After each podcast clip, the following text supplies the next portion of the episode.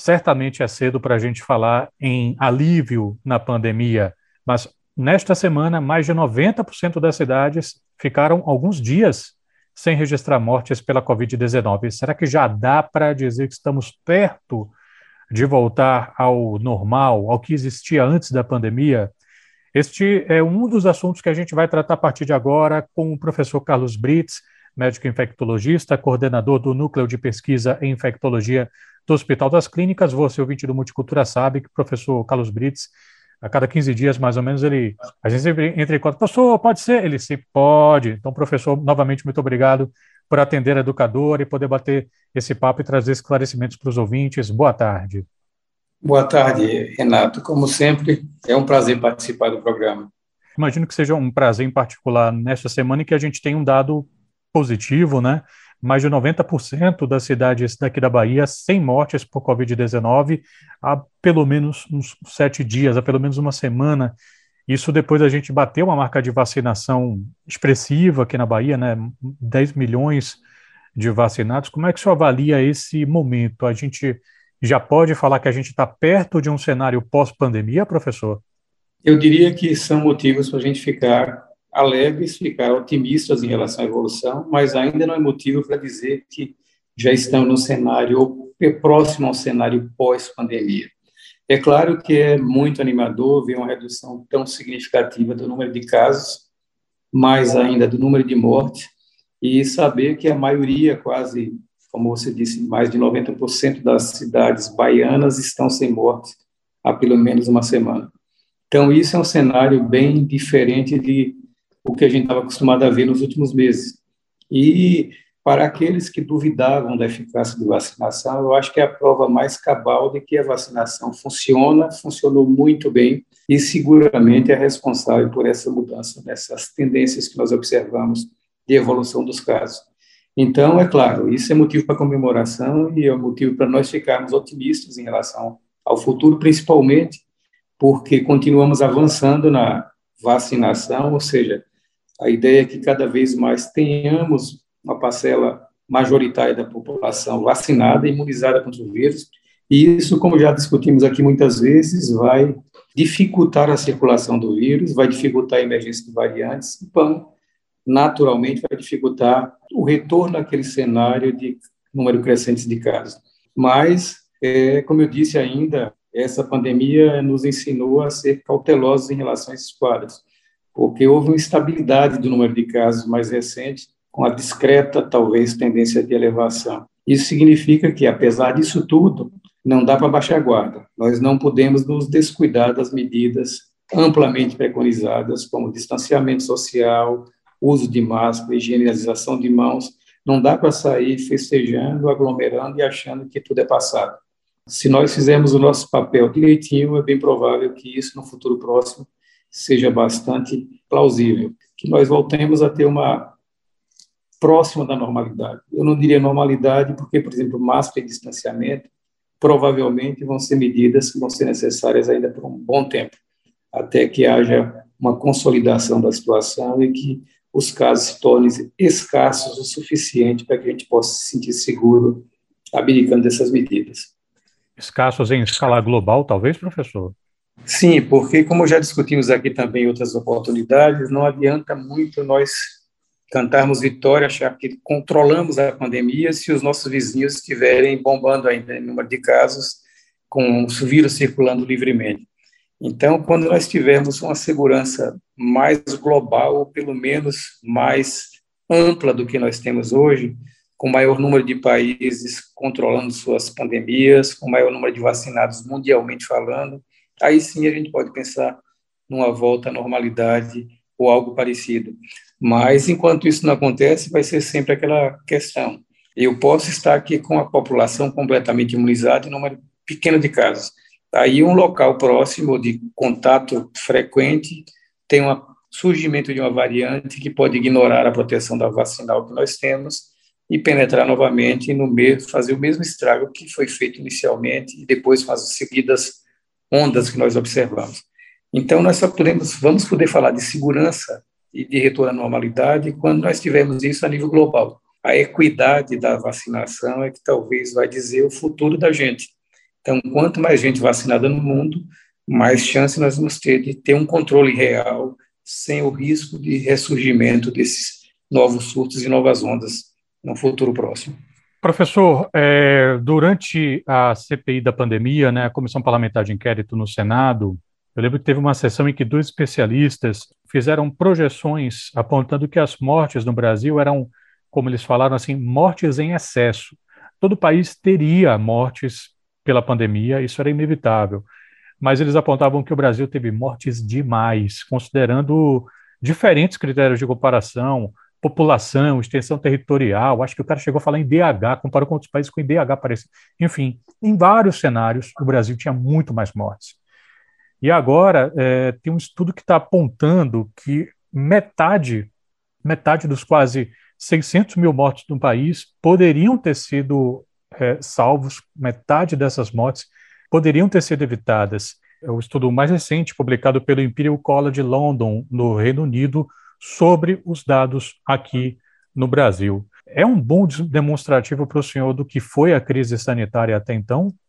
Isso revela o despreparo com que nós lidamos com essa crise. Isso revela o despreparo da, das políticas governamentais de enfrentamento. Isso revela a falta de uma coordenação centralizada que pudesse orientar o combate à pandemia no país como um todo. Então, na realidade, isso tem sido alertado desde o primeiro momento, antes mesmo que esses dados viessem à tona, mas já se sabia que isso aconteceria. E uma coisa muito clara, por exemplo, nós temos um, comparando com qualquer país do mundo, nós estamos hoje entre o quarto e o quinto local, país com maior número de mortes per capita, ou por número de casos, por exemplo. Então, na realidade, se pegar, ajustar o número de mortos para a população, nós estamos em situação muito pior do que países africanos, asiáticos, ou países com muito menos capacidade do que a nossa. Isso revela o despreparo e o improviso com que essa pandemia foi tratada desde o primeiro momento. Revela a falta de uma coordenação nacional que pudesse direcionar os esforços na direção correta. Revela os inúmeros erros que foram feitos, cometidos na condução dessa política.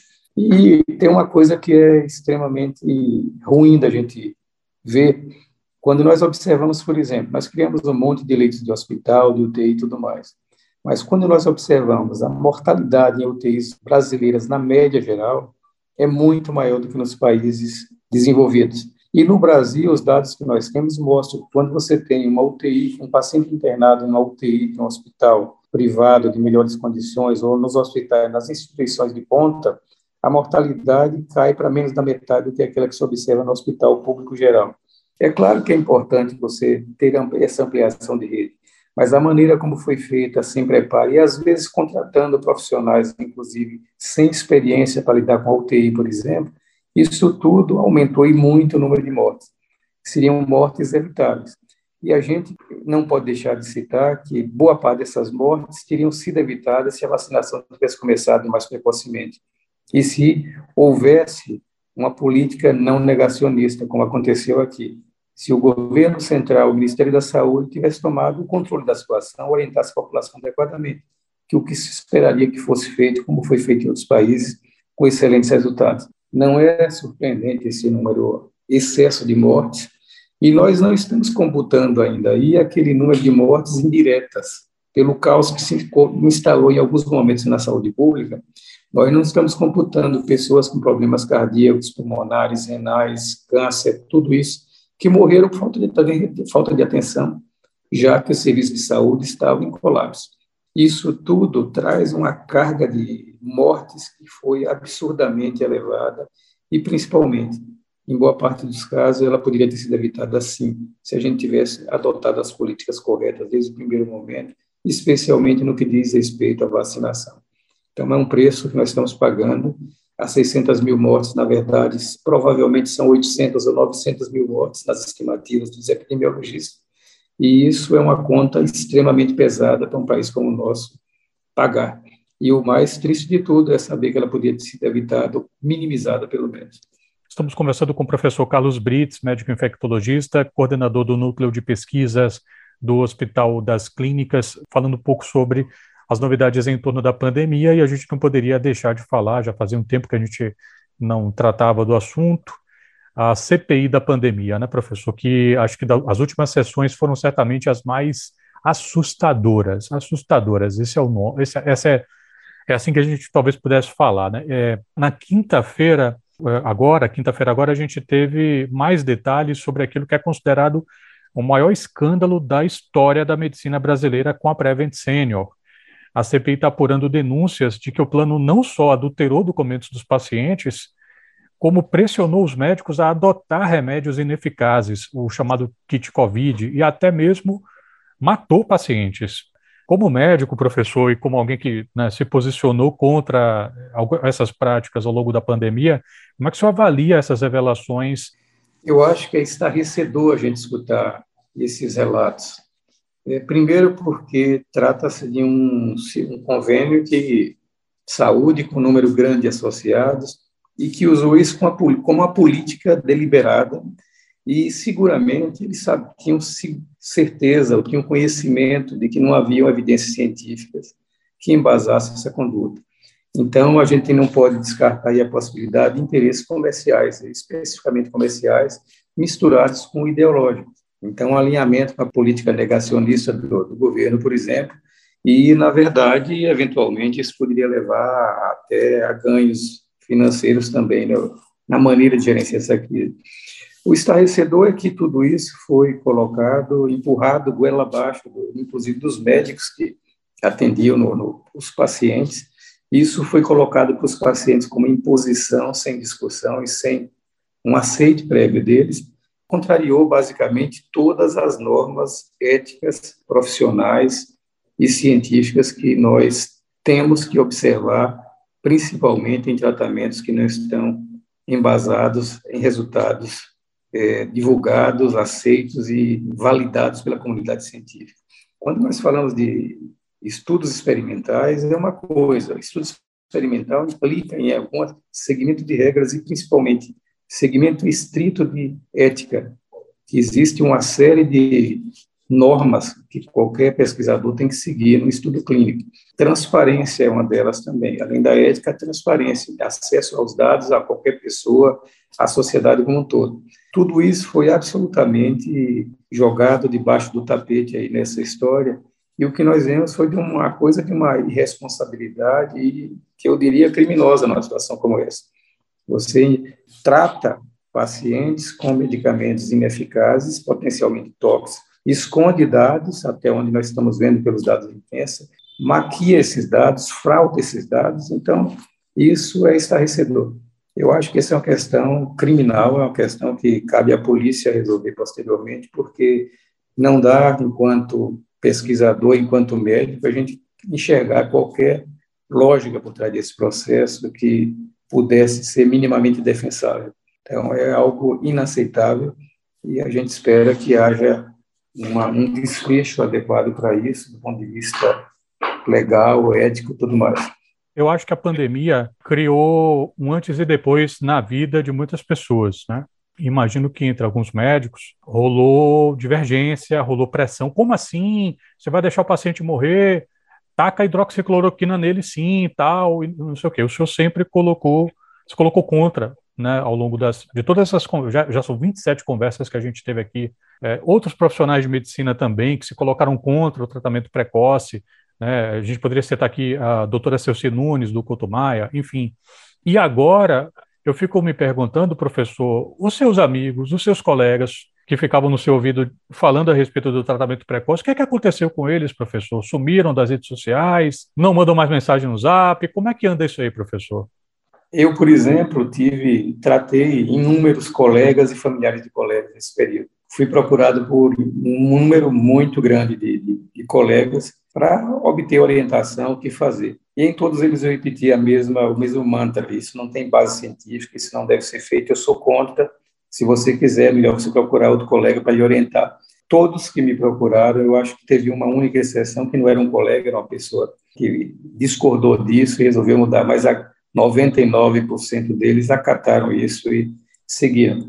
Agora, tem alguns colegas que, claramente, a gente tem grupos de, de, de, de turma de faculdade, de outras coisas, que tem colegas que defendem irracionalmente as mesmas coisas desde o primeiro momento. Hoje já não defende isso com tanta exuberância, ênfase, digamos assim, porque eles sabem que todas as evidências derrubaram aquela argumentação que eles tinham desde o início. Então, na realidade, a gente não vê mais a defesa intransigente daquelas medidas, porque eu acho que mesmo o mais empedernido crédulo nesta mágica de tratamento precoce, cedeu as evidências e viu que realmente não há razão para isso.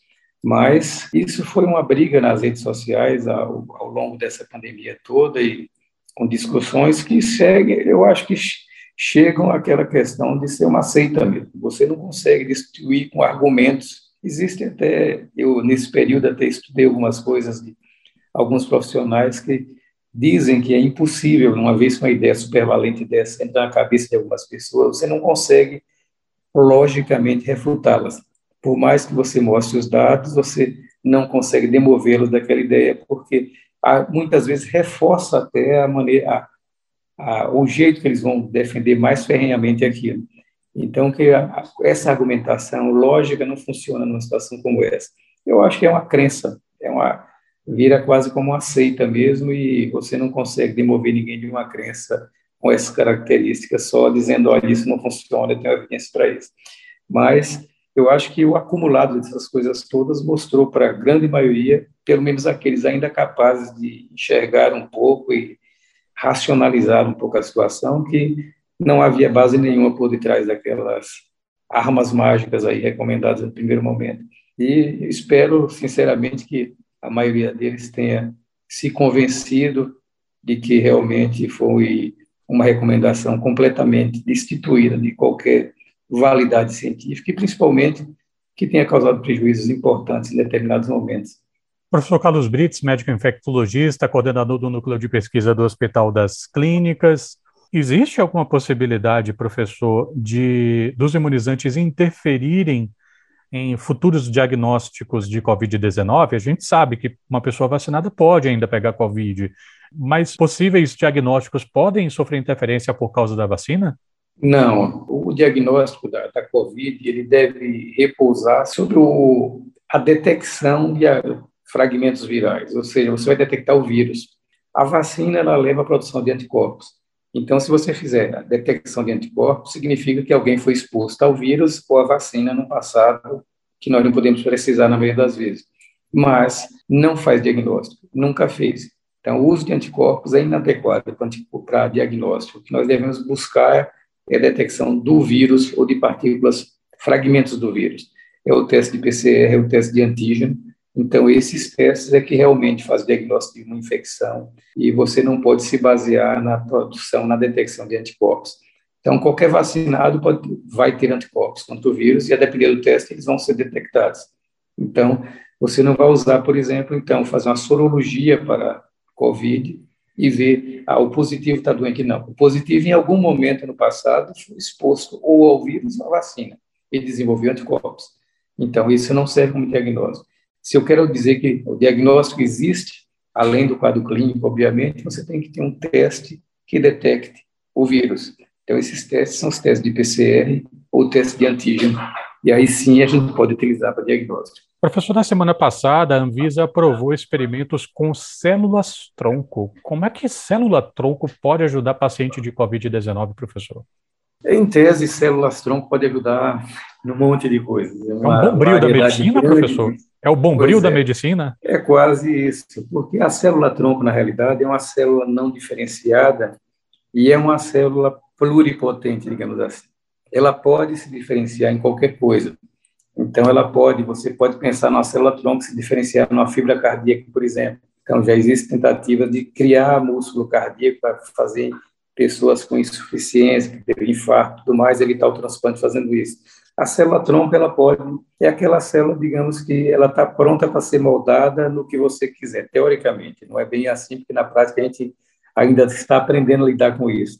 Mas é uma célula que é flexível. Ela pode ir para qualquer lugar que você oriente, desde que ela seja devidamente orientada. Então, ela pode virar um tecido nervoso, um tecido cardíaco, muscular, ósseo, qualquer dessas coisas. Então, em tese, nós podemos utilizar a célula-tronco para tratar qualquer tipo de doença. No caso da Covid ou de outras doenças infecciosas, talvez a principal potencial utilidade dela seria você estimular essa célula para desenvolver uma resposta imunológica precisa, aquela que vai atacar o vírus sem atacar o organismo. Por exemplo, na Covid, nós aprendemos que o que mata a pessoa, na maioria das vezes, é o quê? A resposta imunológica é feita de modo potente contra o vírus, mas acaba saindo do controle e ataca os tecidos do pulmão, por exemplo, e leva uma pneumonia extensa que pode matar o indivíduo. Então, esta tempestade inflamatória por produção de uma série de substâncias que atuam contra as infecções, ela é maléfica nesse sentido, porque ela tem mais defeitos do que qualidade. Teoricamente, se você pudesse treinar uma célula tronco, digamos assim, para ela se diferenciar numa célula que fizesse resposta imunológica exata, isso seria muito interessante. Ou seja, ela vai melhorar a pontaria, só vai acertar no inimigo, vai deixar de acertar nos amigos. Nesse caso, isso poderia funcionar muito bem, mas, como você disse, são estudos experimentais. E em estudos com célula-tronco, você tem muitas dificuldades, você tem muitas vezes algumas barreiras que têm que ser transpostas. Então, apesar desta potencial utilização, o bombril, como você disse aí, pra, vai servir para tudo, você tem que saber o caminho para treinar a célula para fazer aquilo. E essa é a principal dificuldade que os pesquisadores enfrentam, mas é uma tentativa que, se for bem sucedida, pode trazer significativos avanços no controle da infecção. É, o senhor várias vezes falou que a possibilidade de alguém se contaminar por causa de superfícies onde, sei lá, onde o vírus pudesse estar, né? Alguém tossiu em cima da, da parede, alguém passou, alguma outra pessoa passa a mão na parede e tal. O senhor várias vezes falou que isso é muito difícil assim de acontecer. É, eu vi outro dia o Drauzio Varela com a mesma opinião do senhor, falando também que. Não, ele não falou isso, né? Mas ele meio que disse assim: pa, passou da hora do pessoal parar de lavar o Ruffles quando chega do mercado. Só que aí minha colega me fez uma pergunta que eu não soube responder. Mas se a gente não pode pegar por superfícies, por que, que a gente precisa lavar as mãos, professor? Nada contra lavar as mãos, hein? Mas só, só pergunta. Pelo contrário, lavar a mão é muito bom, tomara que todo mundo continue lavando. A mão tem uma coisa, não é só a mão, o problema não é a superfície, é a sua máscara, por exemplo. Eu, por exemplo, tenho cuidado quando estou com a máscara, mas volta e meia você toca na máscara, vai ajustar, vai fazer. Se a máscara é para filtrar vírus, teoricamente, do lado de fora da máscara está cheio de os vírus que você eventualmente iria aspirar, a máscara retém ali. E aí, se você toca nessa máscara, por exemplo, depois vai coçar o olho, vai limpar a boca, alguma coisa assim, você tem um risco maior de fazer essa transmissão para você mesmo a partir de uma superfície onde, teoricamente, você tem mais chance de ter vírus. A mesma coisa, o que a gente falou da, da, das dificuldades de superfície, não se aplica, por exemplo, corrimão de escada, por exemplo, ou escada rolante, num shopping movimentado. Milhares de pessoas subindo e descendo e pegando no corrimão. Se, digamos, 1% delas estiver com o nariz escorrendo, vai passar meleca ali no corrimão o tempo inteiro. E você pode vir depois, pegar a mão logo ali, no, naquele material fresquinho, e aí é importante você lavar a mão, porque a mão é talvez a, a superfície que mais vai chegar nas suas mucosas no dia a dia. É onde mais você vai levar a boca, o olho, o nariz. Então, se ela se contaminar com qualquer material, por mais difícil que isso seja, você está facilitando tremendamente a, a, sua contaminação, porque você fatalmente vai levar a mão dessas regiões de mucosa e, teoricamente, isso seria uma via potencial de infecção. Eu volto a repetir: transmissão por fome de superfícies inanimadas é muito pequena. O que é que tem um risco maior nessa superfície? Áreas onde você tenha alta chance de manuseio frequente por muitas pessoas. Então, corrimão de escada, maçaneta de portas, todo mundo entra no lugar de alto movimento, potoeiras de elevador e geralmente locais de muito movimento. Porque ponto tem eletrônico na empresa, o ponto eletrônico na empresa. Pois é, o lugar onde tem muita mão tocando ali no curto espaço de tempo. Aí você aumenta um pouco o risco. Então, lavar a mão você garante que esse aumento de risco não vai se traduzir no aumento de você se infectar. Então, tocou naquele lava a mão. Agora, em relação às coisas de supermercado, que leva para casa, isso aí é completamente desnecessário, inútil e gera mais estresse do que qualquer benefício que você possa eventualmente ter. Bom, é, a última pergunta, professor, é a seguinte: eu vi outro dia que um desses grandes jornalistas reaças, que eu não quero nem citar o nome, diz que não vai se vacinar, não se vacinou, não vai se vacinar. Enfim, a gente já falou bastante né, na nossa conversa anterior da quantidade de pessoas que está morrendo porque não está se vacinando. Né? Supondo, professor, que alguma dessas pessoas anti-vax está escutando o senhor neste momento, eu já dei minha sugestão para essas pessoas. Se você está preocupado, se está muito orgulhoso, né, você passou a pandemia toda falando mal da vacina, agora percebeu que não é bem assim, mas está com vergonha dos seus amigos falarem mal de você porque você vai se vacinar, se desfaça, bota lá sua máscara, óculos escuros, ninguém precisa saber, ninguém precisa saber que você tem juízo, vá lá se vacinar. Eu já dei minha contribuição, mas acho que um, um médico infectologista que trabalhou na aplicação da Janssen no Brasil, inclusive, né, talvez pudesse ter alguns argumentos melhores para explicar para as pessoas antivax por que, que deveriam se vacinar. Gostaria de fazer as honras? Pois é, eu acho que a sua recomendação é ótima. Então, vai disfarçado, vai no horário de pouco movimento, vai no, no local que ninguém lhe conhece e vacine. Porque, na verdade, nós estamos vendo dia a dia um número muito grande de pessoas que morreram porque não se vacinaram. E aqui, claramente, aqui no Brasil e em outros países, se mostrou que hoje, das pessoas que são internadas, 90% não receberam vacina. Só 10% dos vacinados, eventualmente, dos que estão internados, receberam vacina e muitas vezes a vacina incompleta, não tomou todas as doses e tudo mais. Existe uma clara evidência de que quem está sendo internado hoje, a quase totalidade, é porque não tomou vacina. Até na questão da Prevent Senior, por exemplo, um dos defensores lá na, na reportagem que saiu recentemente, um, um, dos médicos que era defensor do, do kit, morreu tomando o kit. Naquela época, pode até dizer que não tinha vacina para todo mundo. Mas no mundo inteiro, essa é uma evidência inconteste. 90% das internações acontecem em não vacinados. Ou seja, tomar vacina, você pode até pegar o vírus, a chance é menor, mas se você pegar, tem uma 90% de chance de que você não vai parar no hospital. E é o oposto daqueles que não se vacinaram. Mas, se for o caso, se quiser brincar de roleta russa, é só continuar se expondo. E aí o problema é assim, afinal de contas, maiores, nesse caso não vacinados, tem direito de tomar suas decisões, mas é só usar um pouco de racionalidade. Professor Carlos Brits, médico infectologista, coordenador do Núcleo de Pesquisa em Infectologia, muito obrigado novamente pela gentileza de sempre de falar educadora. Saúde para o senhor e para os seus. A todos nós, Renato.